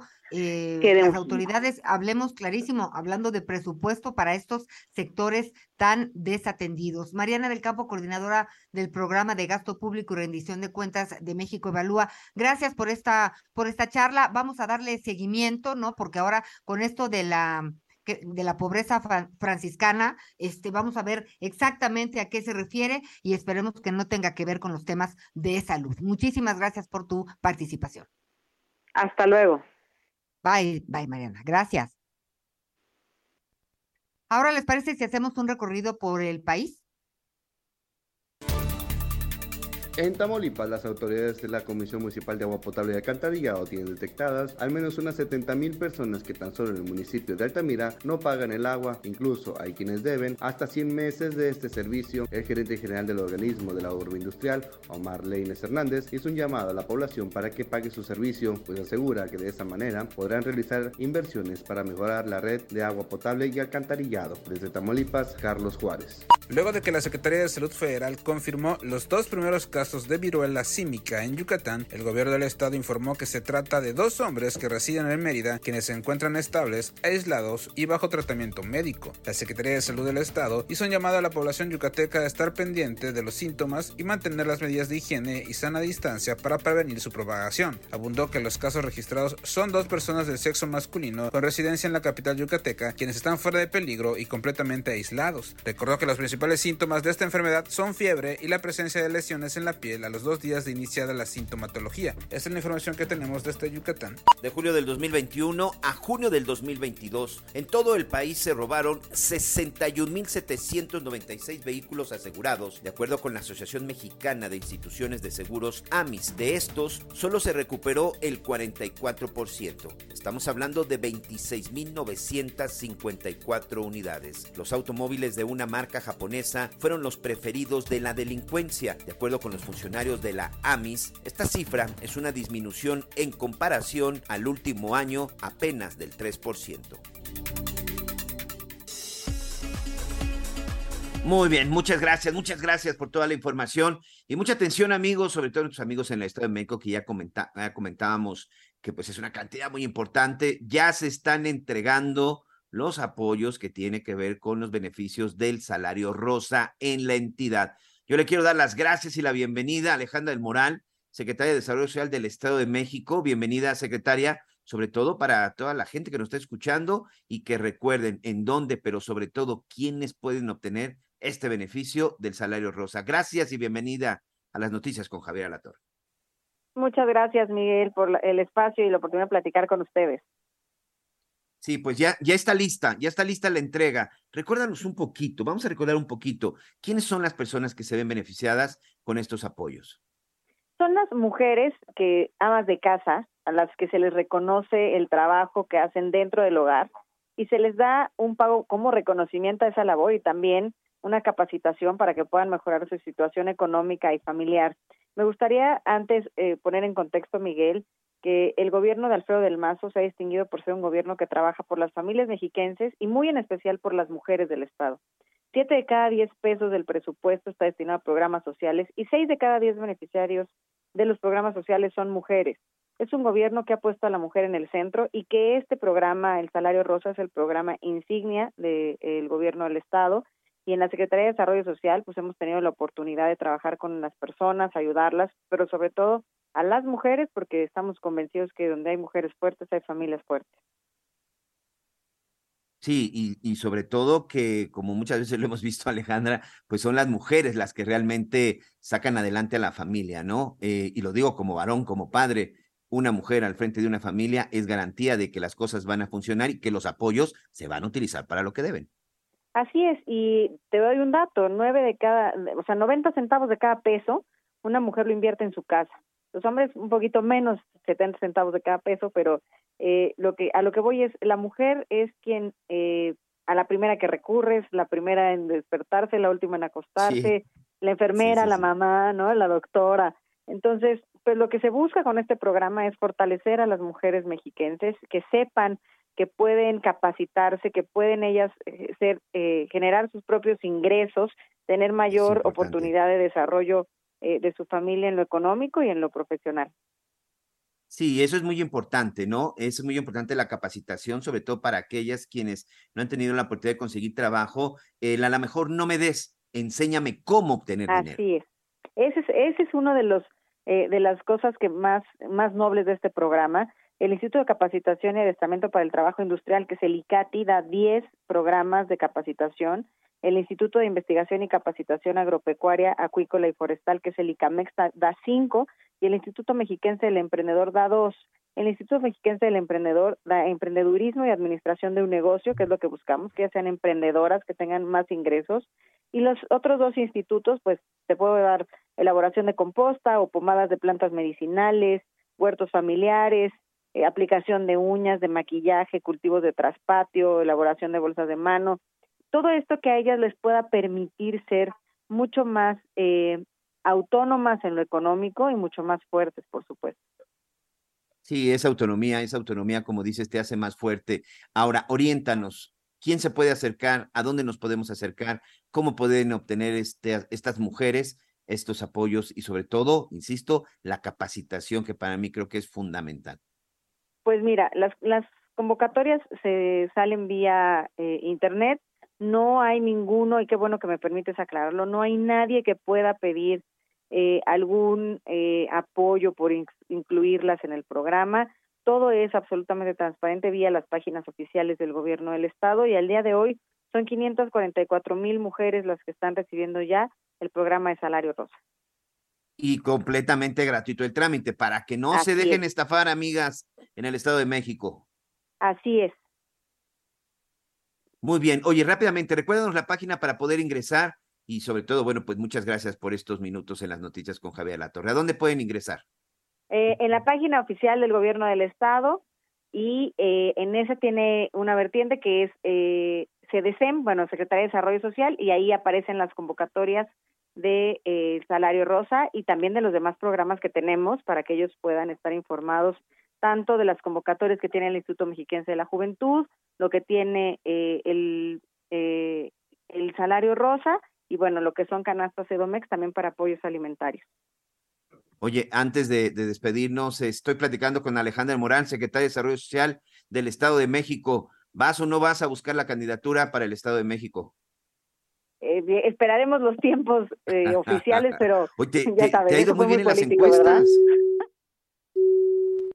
Creo que hasta, creo que hasta el teléfono nos falló con la Miguel secretaria. Aquino, le echaste la sal. Ahí está. Aquino. No, no, al contrario.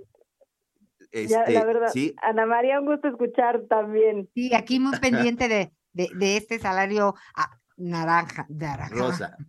Salario, Salario Rosa. Bueno, aquí todo el mundo se puso nervioso, pero bueno, esperamos, Pues mira, esperamos los yo te tiempos. diría con o- toda o franqueza, si es esperaremos posible, si los tiempos.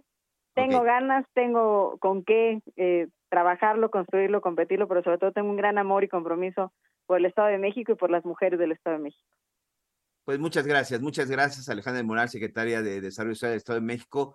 Ya estaremos platicando, ya lo escuchó. Ingrese a la página y por lo pronto, gracias, muy buenas tardes. Gracias, Gracias, Alejandra. Miguel, gracias, Ana María.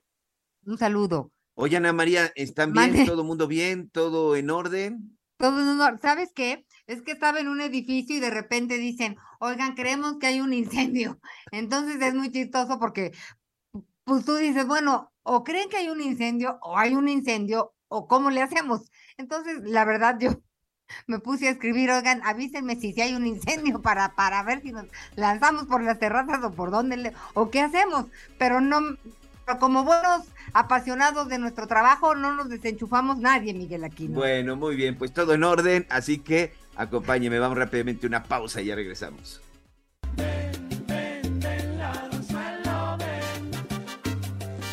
Ay, pero ven y ven y ven a robarme a mí. Ay, pero ven, ven, ven, ven, ven, ladronzuelo, ven. Conéctate con Ana María a través de Twitter, arroba Anita Lomelí. Sigue con nosotros. Volvemos con más noticias. Antes que los demás. Heraldo Radio, con la H que sí suena y ahora también se escucha. Todavía hay más información. Continuamos. En Soriana encuentras la mayor calidad. Aprovecha que el pollo entero fresco está a 42.90 el kilo y la milanesa de res pulpa blanca a 159 pesos el kilo. Sí, a solo 159 pesos el kilo. Soriana, la de todos los mexicanos. Solo 2 y 3 de agosto. Aplican restricciones. Válido solo en Hiper y Super. Las noticias en resumen.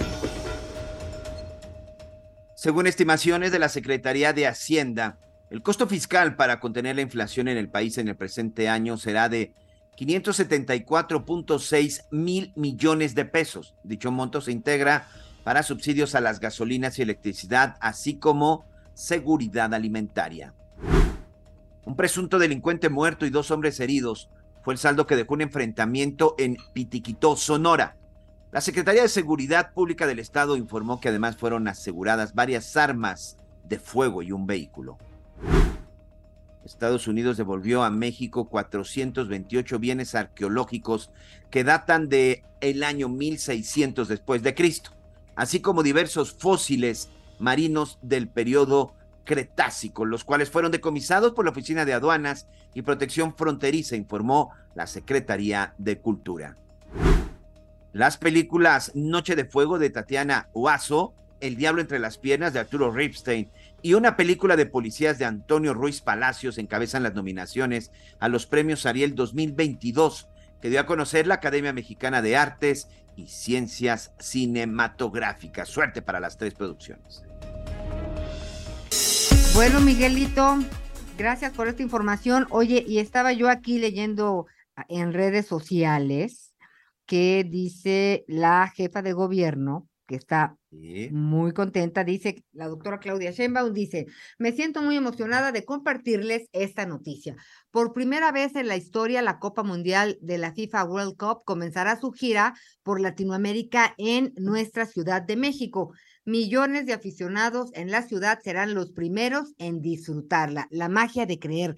¿Dónde la pondrán, Miguel Aquino? ¿La pondrán en el Zócalo, en algún, en algún sitio por ahí en medio, en Reforma? ¿Dónde, te, dónde sugieres? Fíjate que sí, Reforma podría ser, o qué mejor, digo, si ya vas en este plan de mercadotecnia y logística, en el Estadio Azteca, que finalmente el Estadio Azteca, pues será sede será sede mundialista. Y si no me equivoco, incluso por ahí hay algún lugar, porque en alguna ocasión se han exhibido ahí algunas, algunas copas. Eh, no sé si del mundo, pero sí se ha dado ahí de pronto ese tipo de, ese tipo de eventos. Pero el Zócalo sí sería muy complicado, Anita, porque uno, pues no lo veo, no lo veo ahí en la explanada, imagínate la vigilancia, porque ahí también hay que ver hasta dónde se los permite la FIFA, pero qué buena noticia. Qué buena noticia. Los mexicanos que nos vamos a quedar con ganas de ir a Qatar, pues por lo menos podemos ir a ver de cerca la copa. ¿Todavía no te ha dicho nada, Javier? No me ha dicho nada. ¿Sabes quiénes deberían de...? Es que, te vas a quedar tú aquí, pero sí vamos a estar ah. transmitiendo desde allá, Miguelito. Tú no te preocupes, tendrás las primicias. Oye, ahorita que estaba, oye, ahorita que estaba diciendo que por lo menos para ver de cerca, este, iba a decir algo, pero bueno, no, mejor me lo aguanto. No, dilo, dilo, dilo. No, ahora nos dices. ¿Prometen que no me van a atacar en las redes sociales? No, no, te queremos mucho. Deberían de llevar a, a los seleccionados a verla por lo menos de cerca ahora que viene la Copa del Mundo. Qué feo eres, Miguel Aquino. Cerraron muy mal, yo no les veo nada. Cerraron muy mal, Anita. Y hay, hay ex seleccionados que dicen que esta selección no está sintiendo y no sabe la responsabilidad que trae la playera nacional. Bueno, hay que lo digan los deportes. Yo lo digo como aficionado. Como aficionado, cerraron muy mal. Literal, pasamos de panzazo, como se dice. Mira, pero haya sido como haya sido, ahí estaremos, que ahorita eso es lo que importa y espero que se estén organizando muy bien, pues para todo lo que, lo que viene. Pero por lo pronto, Miguel Aquino, ya vamos a pasar a nuestro siguiente tema, que es muy importante. En México, alrededor de 340 mil nacimientos al año son por parte de mujeres menores de 19 años, lo cual lleva al país a ocupar el primer lugar en embarazos en adolescentes entre los países de la Organización para la Cooperación y el Desarrollo Económicos. De acuerdo con el Consejo Nacional de Población, el 23% de los adolescentes inicia su vida sexual entre los 12 y los 19 años. Sin embargo, el INEGI reporta que hay casos de embarazos desde los 10 años. Y pues bueno, eh, nos da mucho gusto saludar a Tania Ramírez, es Tania Ramírez, es directora ejecutiva de la Red por los Derechos de la Infancia en México. Redim. Gracias por estar con nosotros, Tania. ¿Cómo estás? Hola, ¿qué tal, Ana María? Mucho gusto saludarte. Hola, Miguel. Eh, pues sí, estamos, estamos con múltiples preocupaciones eh, en torno a la niñez y la adolescencia y concretamente las niñas y las adolescentes. Eh, hemos visto que esa discriminación doble por motivo de su edad y por motivo de género a veces se expresa también en eh, los matrimonios y uniones libres, infantiles, tempranos y forzados, que es también otra de las informaciones que recientemente la CEPAL hizo pública, y ahora los datos que conocemos sobre embarazo y, maternidad y el lugar que México ocuparía en el sentido de lo que dice la OCDE. ¿no? Eh, quizá vale la pena destacar que en México eh, el Estado mexicano ha elaborado esta estrategia nacional para la prevención del embarazo adolescente como una de las estrategias en concordancia con la Ley General de Derechos de Niñas, Niños y Adolescentes, que concretamente en su artículo 50 eh, dice que el Estado mexicano debe establecer las medidas tendientes a prevenir embarazos de las niñas y las adolescentes. Pero pese a ese esfuerzo, pues estamos viendo claramente eh, que no estamos logrando abatir esa cifra como deberíamos, sobre todo si tomamos en cuenta que México es un país, bueno, pues estamos dentro de las primeras 15 economías del mundo, en términos de educación no hay que echar cohetes, pero, pero no tendríamos por qué tener este este nivel de embarazos, ¿no? Y la, digamos, la última cifra que tenemos a partir del, del censo que hizo el INEGI es que eh, ya para 2020 el 2.4 de las mujeres entre 12 y 17 años a nivel nacional eran madres, lo que quiere decir que 153.485 niñas y adolescentes de menos de 18 años en el país tenían al menos un hijo vivo eh, nacido en 2020. A ver, eh, Tania, eh, entiendo que al principio hablábamos del tema de, usos y costumbres en donde a las niñas las casan, eh, a veces las venden muy, muy jóvenes y esto es una práctica que lamentablemente se sigue llevando a cabo en distintas comunidades del país. ¿A qué otras causas atribuyen este embarazo en tantas jovencitas que en la mayoría de los casos, eh, me atrevería a decir que casi en todos, son no deseados? Sí, es un, por supuesto que es un fenómeno multicausal, ¿no es cierto? Y estamos viendo eh, ahí distintas eh, expresiones. Por supuesto, lo que se relaciona con, con matrimonio infantil, que bueno, ahora como la ley prohíbe los matrimonios, hemos visto que reduce los matrimonios, pero se han incrementado las uniones libres, ¿no? Siempre, siempre hay que ver cuando se, se, se tapa un agujero por dónde va a seguir saliendo el agua, y es el caso de las uniones libres, pero también... Eh, también se puede atribuir a distintas dinámicas eh, duramente, y lo sabemos, y, y Redim lo denunció en su momento y está documentado eh, por varias organizaciones también, e instituciones, la violencia que viven las niñas y las adolescentes en el país eh, sucede dentro de sus hogares, sucede en sus entornos domésticos y comunitarios, y con el encierro derivado de la pandemia, eh, en la que se insertó el mundo y por supuesto las niñas, niños adolescentes fueron de los primeros implicados, pues los casos de eh, abuso sexual, de violencia sexual eh, y de violaciones también incrementaron como efecto de las violencias. Entonces habrá que hacer un análisis más pormenorizado para para poder establecer los datos, pero por supuesto que hay una relación entre la entre el incremento de, de la violencia sexual en la pandemia y los datos que estamos ahora viendo. Tiene también que ver, Ana María, con, sí, con las pocas probabilidades de generar un proyecto de vida digno. Eh, hoy por hoy las niñas y las adolescentes eh, caminan por lo que se conoce como un piso pegajoso, ¿no? No hay condiciones que acompañen su trayectoria escolar, no hay becas suficientes, no hay condiciones, digamos, estructurales para que ellas puedan eh, no hacerse cargo de los cuidados a nivel de los hogares, porque es una tarea asociada por el estereotipo eh, de ser mujeres, etcétera. Entonces, eh, muy rápidamente tienden a eh, dejar en la vida del ámbito doméstico y familiar sus esperanzas de vida, dado a que no es enteramente fácil continuar con, con, con la trayectoria escolar sobre todo también por otro factor asociado a la pandemia, aunque sabemos que es un problema previo que tiene que ver con la desigualdad y con la pobreza. Niñas, niños, adolescentes son el grupo de población que más pobre y que, que más pobre está en México y que además también más vive la pobreza extrema.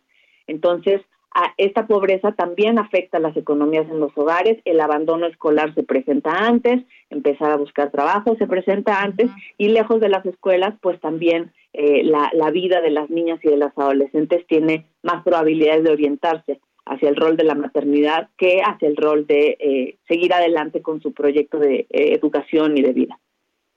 Bien, pues la verdad es que la Estrategia Nacional para la Prevención del Embarazo en Adolescentes, que tenía dos metas planteadas para el 2030, que era disminuir el 50% la fecundidad en adolescentes de 15 a 19 años y erradicar el embarazo no planeado y los nacimientos menores eh, y los nacimientos en niñas menores de 15 años, pues no ha rendido eh, frutos en, en ningún sentido. pareciera todo lo contrario. ¿Qué hacer en este momento? ¿Hacia dónde orientar todo este estudio y todo ese análisis? Muy bien, hay que orientarlo por un lado hacia el fortalecimiento de, de las políticas públicas. Sabemos que el CIPINA, en tanto sistema que articula el quehacer del Estado mexicano, porque estamos hablando de derechos de niñas y de adolescentes aquí, es todo el Estado el que se tiene que poner manos a la obra. Entonces, es importante mantener un CIPINA eh, tanto o más activo de lo que está ahora, respaldado políticamente y que sus estrategias puedan seguir.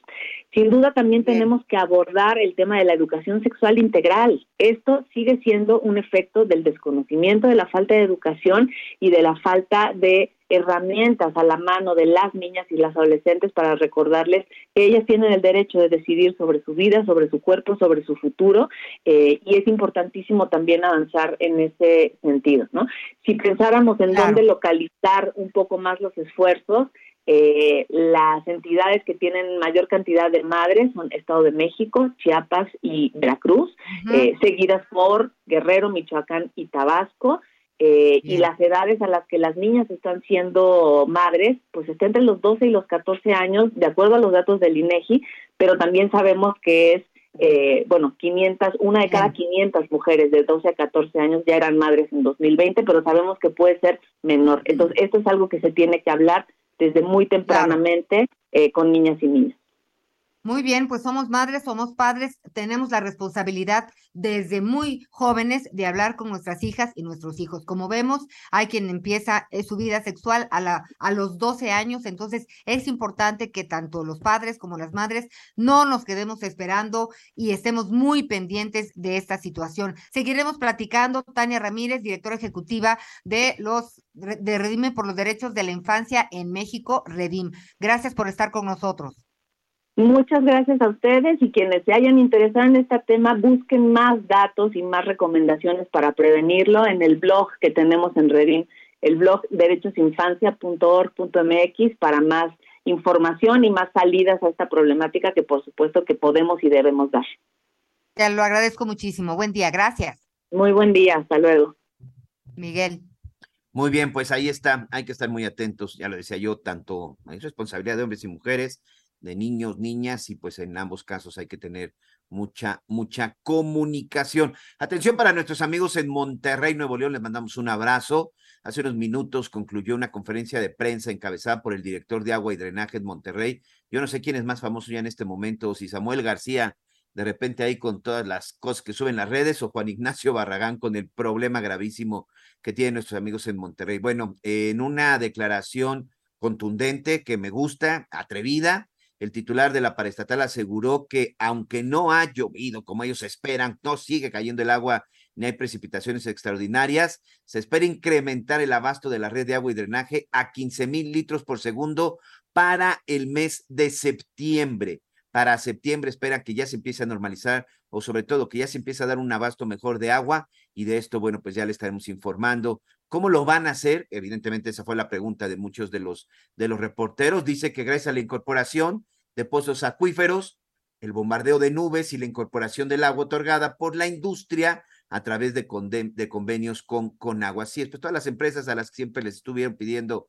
que, pues, que soltaran un poco de agua, de, incluso de las, los lagos y sobre todo de la forma en la que tenían ahí sus estanques, bueno, pues para que esto pudiera ayudarlos. Parece que esto va a empezar a funcionar y para septiembre se espera que pues el, el abatir el déficit, insisto, es una declaración muy atrevida Esperemos que se cumpla. Daniela García ya mañana nos estará contando, contando más detalles. Anita, ¿qué tienen en común el estado de Oaxaca, el estado de Jalisco y el estado de Morelos?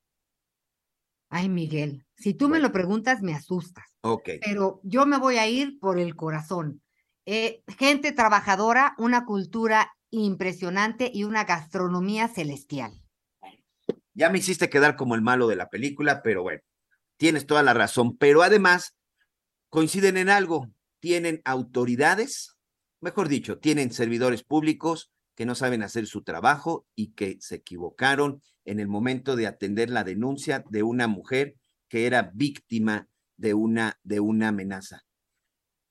En Jalisco, una mujer advirtió que estaba siendo amenazada por unos vecinos, supuestos vecinos, y que la habían amenazado con quemarla. Ya después se cambió ahí una versión, pero el hecho es de que hubo una denuncia y nadie hizo nada. En el estado de Morelos, en Cuautla, una mujer originaria de Catepec, Estado de México, también denunció que estaba siendo amenazada y también fue quemada eh, y atacada. Ahí incluso fue por unos familiares y todo por un problema también de una herencia y una repartición de una repartición de bienes. Y de Oaxaca, pues bueno, ¿qué les podemos decir?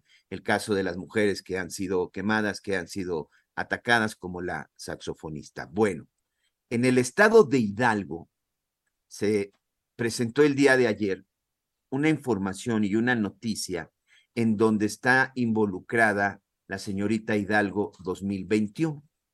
Resulta que su exnovio, su expareja, la amenazó, la ha estado eh, atacando, incluso ha llegado a los golpes. Ella ya presentó una denuncia y es precisamente por eso que hoy queremos llevar el tema el tema hasta la mesa y sobre todo presentárselo ante los micrófonos. ¿Por qué? Y por qué para nosotros es muy importante lo que ahorita estamos comentando, porque ya se presentó la denuncia. Alejandra Suárez ya incluso dio datos de su expareja y a la persona que está acusando de manipularla, de insultarla, de humillarla y además también de golpearla. Juan Carlos, vamos a, respetar la presunción de inocencia y nos quedamos solo con el nombre de Juan Carlos. Aquí la gran pregunta es, ¿ya le está atendiendo, ya está siendo atendida? ¿Qué van a hacer las autoridades del estado de Hidalgo? Y sabes que, paralelo a lo que sucedía con Alejandra Suárez desde el estado de Hidalgo, hubo otro caso también que se da en las redes que tiene que ver, este, Anita Lomelí, con una jovencita portera del equipo de fútbol profesional, ya de primera división, en este caso femenil, del Club América. El día de ayer, esta, esta joven, esta deportista, bueno, también dio a conocer a través de sus redes sociales que estaba siendo amenazada por un sujeto, precisamente a través de las redes sociales, y ahorita les voy a platicar un poco más, más del asunto. El hecho es de que en ese caso, este, Renata Machiarelli es la portera del América que presentó estas denuncias en sus redes sociales y presentó ahí incluso los mensajes que le, que le enviaron. Ahorita los vamos a comentar, porque ya está con nosotros mi, mi amigo y compañero Leonardo Herrera del estado de Hidalgo para que nos platique lo de, lo de la Miss Hidalgo y las amenazas. Insistimos, Anita Leo, se están presentando las denuncias, se está advirtiendo que hay una posible amenaza. Esperemos que en Hidalgo no se repita lo que vimos en otros estados. ¿Cómo estás, Leonardo? Me da gusto saludarte, amigo. Miguel, ¿cómo te va? Anita, muy buenas tardes. Es un placer saludarles desde la Bella Irosa, aquí en el estado de Hidalgo. Lamentable lo que conocimos el día de ayer a través eh, de eh, Miss Hidalgo. Ustedes eh, recuerdan muy bien de esta mujer que nos ha representado en concursos de belleza y que ayer dijo, tuvo el valor de decir ni una más y a través de redes sociales denunció a su pareja, Juan Carlos Oseguera Martínez, su expareja, por haberla violentado, dijo durante meses, insultado, gritado y manipulado. La Miss Hidalgo 2021 incluso subió algunas fotografías en las que se observa eh, algunos golpes, eh, al parecer, y eh, también parte de las agresiones de las que habría sido objeto que quedaron marcadas en el cuerpo. Subió también la fotografía de su expareja, a la que responsabilizó, dijo, de los daños que pudiera sufrir ella, su persona o su familia. Dijo que la denuncia ya se inició junto con eh, eh, desde luego la carpeta de investigación en la dijo ella en las autoridades competentes. Señaló y pidió a través de esta publicación que hizo eh, en un comunicado oficial no permitir seguir siendo víctima de violencia y pidió a las mujeres denunciar cualquier situación que se presente ante el primer grito, amenaza, insulto, y no esperar con el caso de ella, que llegó hasta la violencia física durante varios meses, en la que dijo incluso fue humillada y alejada de sus familiares. Hasta este momento quiero decirles que ya hemos consultado con la Procuraduría de Justicia del Estado y Ali Suárez, la Miss Hidalgo 2021, no ha iniciado por lo menos el registro oficial de eh, en la Procuraduría de Justicia del Estado, pero pudo haberlo iniciado también en la Procuraduría de Justicia de la Ciudad de México. ¿Por qué razón? Porque ella se encuentra en este momento en la Ciudad de México de acuerdo a lo que hemos podido platicar con ella. Su publicación aparece como ni una más y nunca imaginé tener que contar esto detrás de la corona. Así aparece su publicación junto con el comunicado oficial en redes sociales donde habla de estas agresiones de las que fue víctima por parte de su de su expareja, que por cierto, déjenme decirles solo como contexto, ya tiene antecedentes también de dos agresiones físicas más también a exparejas, entre ellas la mamá de su hijo. Así las cosas Oye, ya- con este caso. Oye, Leo, entiendo esta parte que dices de la denuncia, por supuesto que eso es muy importante, pero también hay que tomar medidas preventivas, porque ahí está la denuncia, sí, ya sabemos, está el papel, está la investigación, pero pues también medidas preventivas. ¿Sabes si en determinado momento solicitó o se le ofreció algún tipo de seguridad? Fíjate que eso es, es parte de lo que investigamos hoy en la Procuraduría de Justicia y nos decían que, que efectivamente una vez que, se inician las carpetas de investigación cuando ocurren estos delitos o estas denuncias de violencia familiar, violencia física, violencia eh, en, en cualquier otro tipo que ponga en riesgo a la víctima, de inmediato se dictan las medidas de protección que incluye la aparición incluso de elementos de seguridad. Pero hasta este momento, en este caso en particular, no lo tenía registrado la Procuraduría y algo que se mostró, dijo, dispuesta en todo caso a tener en sus manos eh, la carpeta si le erradicada y dictar las medidas con el apoyo de la Secretaría de Seguridad de Hidalgo. Entonces, déjenme decirles que entre los delitos, entre los tres delitos más cometidos en Hidalgo, está la violencia familiar, es la tercera. Y Pues ahí está. tenemos que contar siete feminicidios ya. Ahí está, pues este, espero que la próxima vez que nos enlacemos, pues sea en la situación de que o ya se detuvo, ya se hizo algo al respecto, que esta joven ya tiene seguridad y no hablar de una situación diferente. Amigo, te mando un abrazo. Otro para ti, Miguel Anita. Saludos, buena tarde. Un abrazo. Buenas tardes, Anita Lomelín. Pues quisiéramos terminar de una manera distinta. Eh, lamentablemente es lo que está sucediendo. Es importante denunciar. Este es un espacio y cuentan con nosotros. Hay que levantar la voz. Nos quedamos todavía a mitad, a, a media información de esta eh, jugadora de fútbol, Miguel, de la que estabas hablando, que ya logró tener respuesta por parte de, de la fiscalía. Seguiremos con el caso mañana, pero muy importante no echar en saco roto todas las denuncias que tengan que ver con este tipo de violencias. Sí, sí, sí, y sobre todo hay algo que, que decía con que nos explicaba ahorita Leonardo Herrera, que decía también esta joven Miss Hidalgo, ojo, ojo, desde el primer momento y sobre todo la primera acción de violencia es en cuando se tienen que encender las alertas. Y lo primero, retirarse y posteriormente denunciar. Nos tenemos que ir, Anita Lomelí. Gracias, querido Miguel. Gracias a todas y a todos por habernos acompañado. Nos escuchamos mañana en punto de las 11 tiempo del centro de México. Buen provecho. Buen provecho.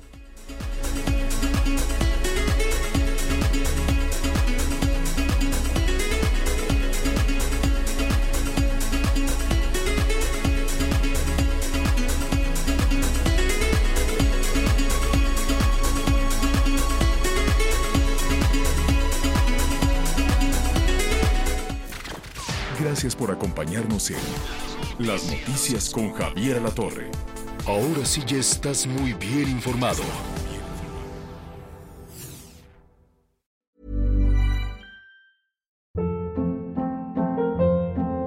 Hold up. What was that? Boring. No flavor. That was as bad as those leftovers you ate all week. Kiki Palmer here, and it's time to say hello to something fresh and guilt-free. Hello Fresh. Jazz up dinner with pecan-crusted chicken or garlic butter shrimp scampi. Now that's music to my mouth. Hello Fresh. Let's get this dinner party started. Discover all the delicious possibilities at hellofresh.com.